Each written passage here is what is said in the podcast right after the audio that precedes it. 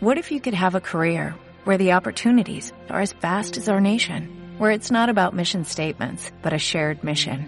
At U.S. Customs and Border Protection, we go beyond to protect more than borders, from ship to shore, air to ground, cities to local communities. CBP agents and officers are keeping people safe. Join U.S. Customs and Border Protection and go beyond for something far greater than yourself. Learn more at cbp.gov/careers. En el episodio de la semana pasada vimos los signos más comunes cuando alguien está comiendo menos cantidad de calorías y nutrientes de los que su cuerpo necesita durante más tiempo del recomendado. Y lo vimos bajo el prisma de que fuera algo que está ocurriendo sin que la persona sea consciente, porque igual ha empezado a comer con un estilo de alimentarse de los que se etiquetan como saludables, por ejemplo, paleo o keto. En el episodio de esta semana nos toca tratar los tres pasos que dijimos que íbamos a dar para dejar de comer menos. Que suene la intro, Pachi, y empezamos. Frecuencia Fitness. El lugar de encuentro semanal para estar al día de todo lo relacionado con La nutrición, hábitos saludables y entrenamiento de fuerza. con Daniel Rubio. Frecuencia Fitness.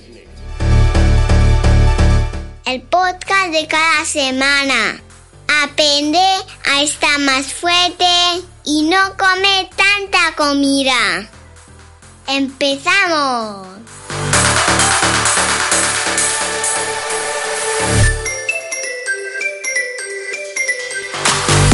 Como vivimos en la época de los memes en las redes sociales y el marketing con titulares pegajosos, le he intentado dar un poco a la cabeza para buscar algo que fuera pegadizo y te ayudase a recordar mejor los tres pasos que, vamos a comentar. Por desgracia, pues no soy muy, muy bueno en esto de encontrar frases o palabras impactantes, así que solo se me ha ocurrido denominar a este proceso como las tres M's. Y lo he llamado así, pues porque las tres palabras de cada paso, pues comienzan por la letra M. Ya ves que originalidad poca.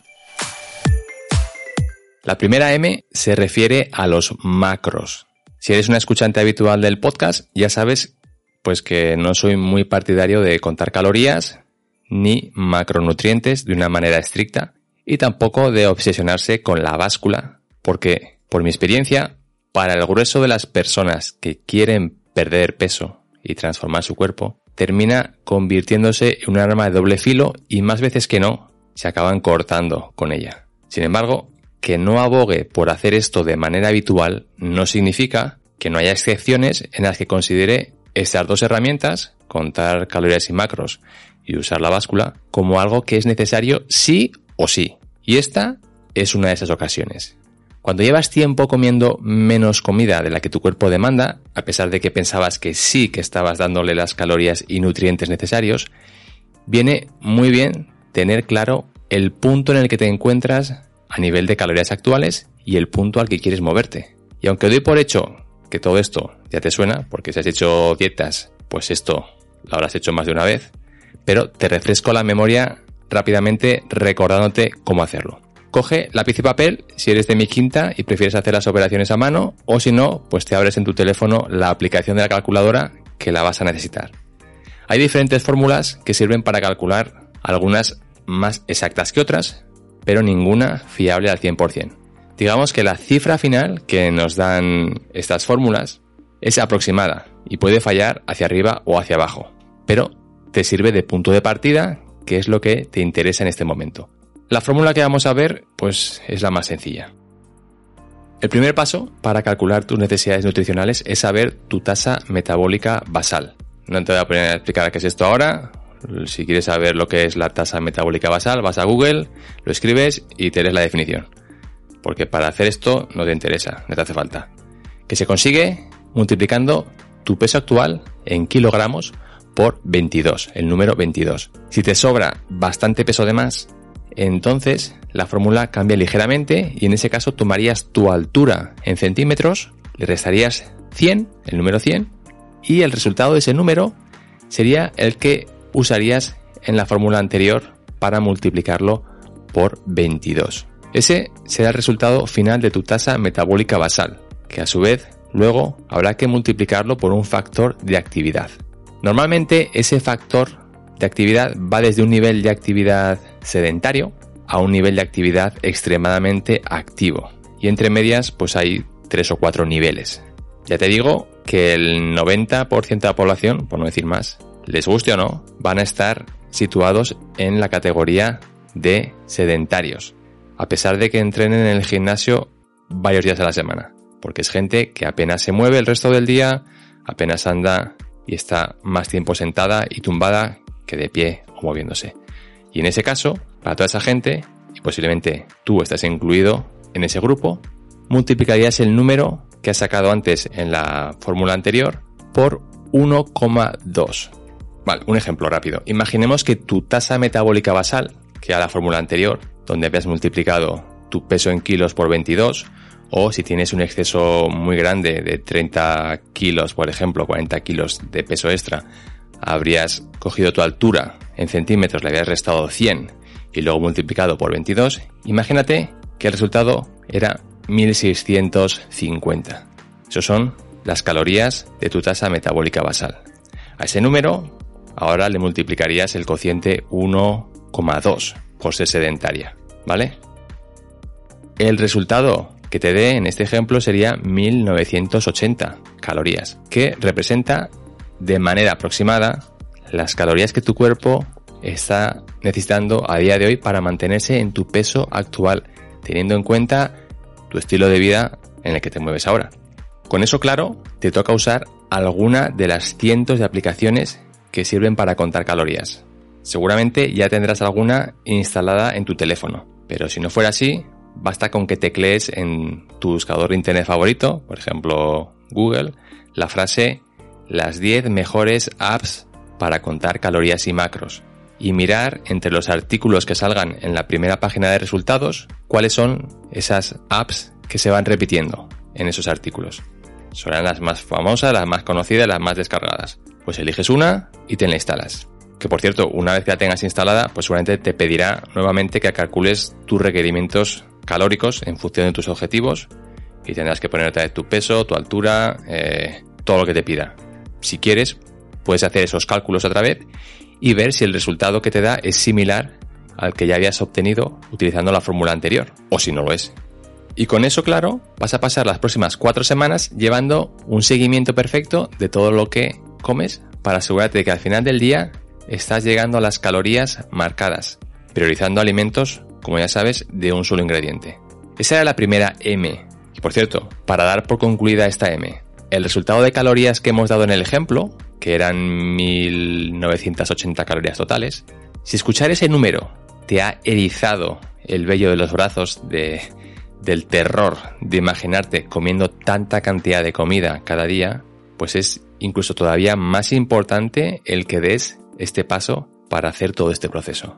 Porque no, no, no puedes eh, normalizar el estar comiendo en torno a las 2.000 calorías diarias de alimentos de un solo ingrediente lo sientas como algo malo o excesivo. El haber visto tantas veces el famoso, la famosa cifra de 1200 calorías ha terminado convenciéndote de que todo lo que sea subir más allá de las 1500 calorías significa poco menos que engordar. Y no tiene que ser así. De hecho, no lo es. Te aseguro que la vida se ve con otros ojos muy distintos cuando eres capaz de poder comer alrededor de las 2000 calorías de, repito, alimentos de un solo ingrediente. Porque si la mitad de esas calorías vienen de ultraprocesados y comida de marranadas, pues entonces es normal que aunque estés comiendo 2000 calorías te sigas sintiendo pues con poca energía, con mala digestión y con otros síntomas que ya conoces, ¿vale? Pero si son esas calorías vienen de alimentos de un solo ingrediente, tu piel irradia vitalidad, tu pelo está más sano, te sientes con ganas de comerte el mundo, eres una persona que, como te he dicho, ve la vida con otros ojos.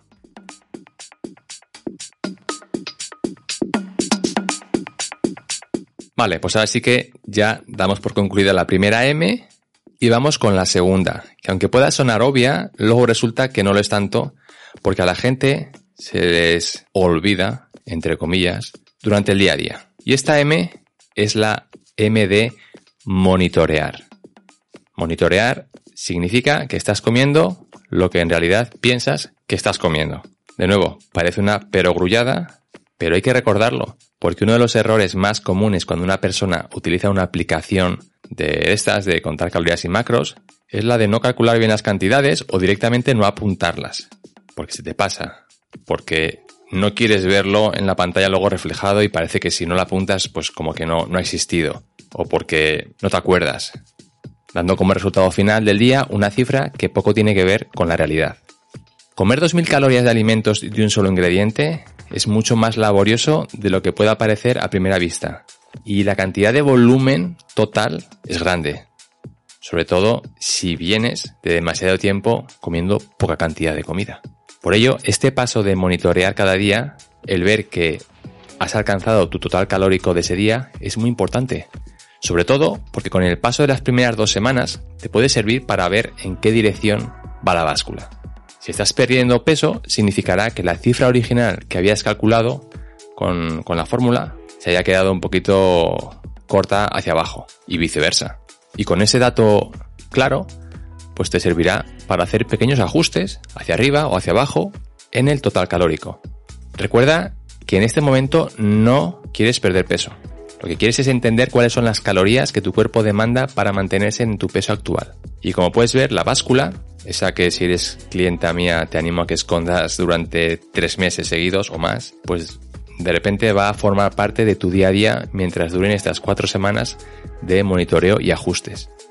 No te voy a repetir el rollo de otras veces, ya lo sabes, cuando uses la báscula, intenta pesarte a diario y siempre bajo las mismas condiciones, para ver si la tendencia al final de las primeras dos semanas es alcista o bajista. Esas condiciones normalmente son más fáciles de conseguir si lo haces recién levantada, pasando por el baño, para que no haya exceso de líquidos o de lo que sea, sin beber agua y recién levantada. Y llegamos a la tercera M, la tercera M es de mentalidad. Ya sabes que tu cabeza controla todo y por tanto lo escuchado hasta ahora se quedará en papel mojado si esa voz dentro de ti te empieza a tosigar con los pensamientos habituales que intentan minar tu confianza en que haciendo todo esto conseguirás a medio y largo plazo el cuerpo que quieres.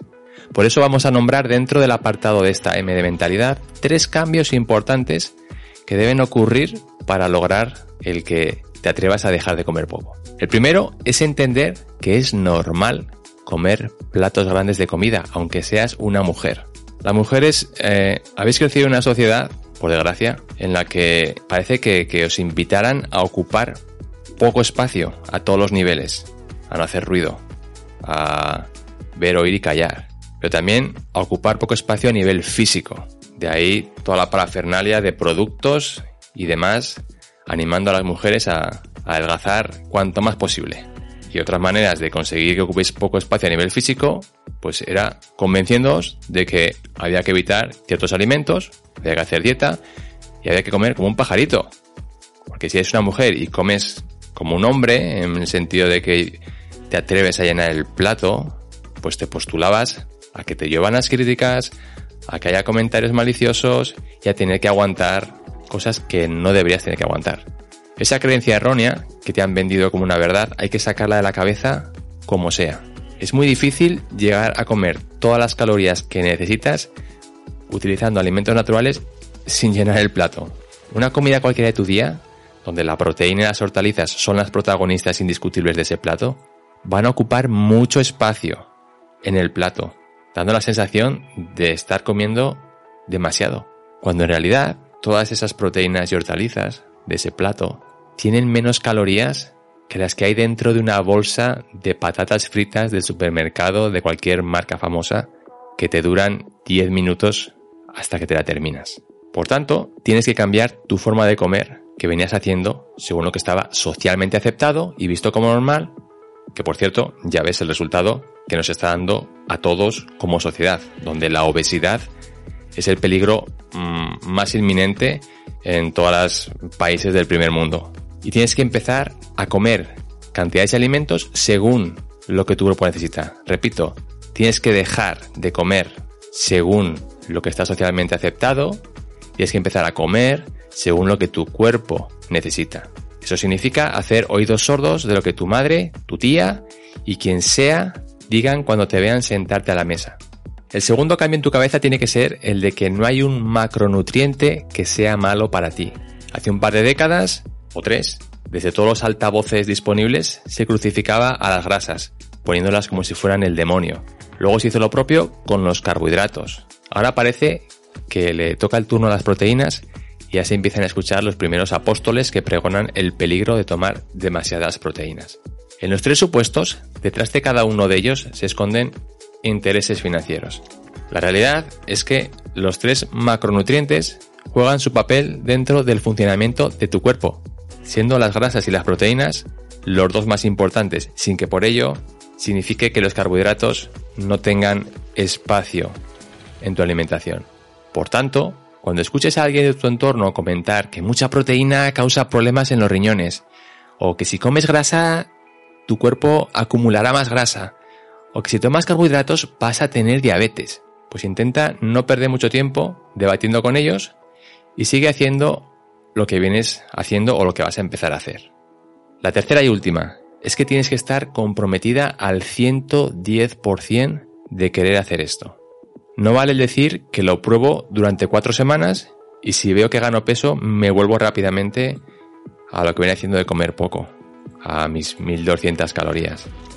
Tienes que ver esto como aprender a nadar. O sabes nadar o no sabes nadar y te vas a ahogar.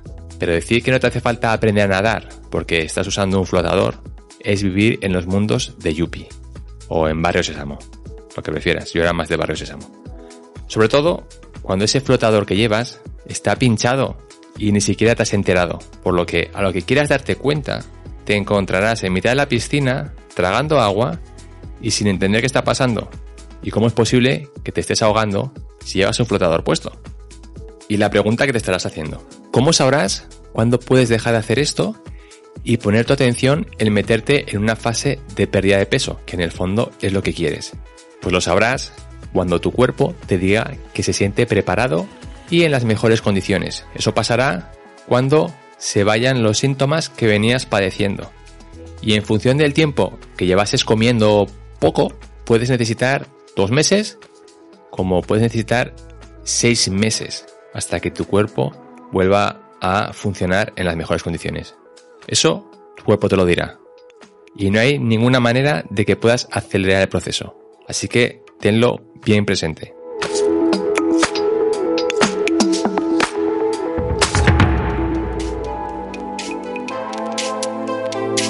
Pues nada, con esto terminamos el episodio de esta semana. Si te ha gustado, por favor, te pido que dejes un comentario, una evaluación de estrellas, que te suscribas a la plataforma en la que lo escuches, que lo compartas en tus redes sociales, grupos de WhatsApp, aunque lo hayas hecho otras veces, sigue haciéndolo, ¿vale?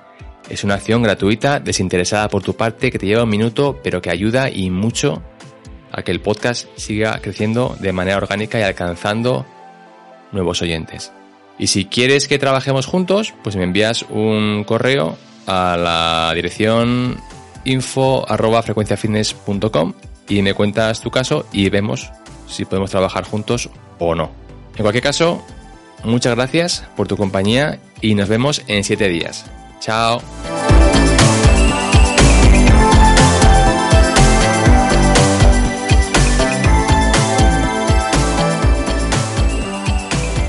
Producción y edición de Iván Pachi Gómez, bajo la dirección de Daniel Rubio. Puedes escuchar este contenido en Spotify, Apple Podcast o iVoox y síguenos en Instagram como Frecuencia Fitness 40.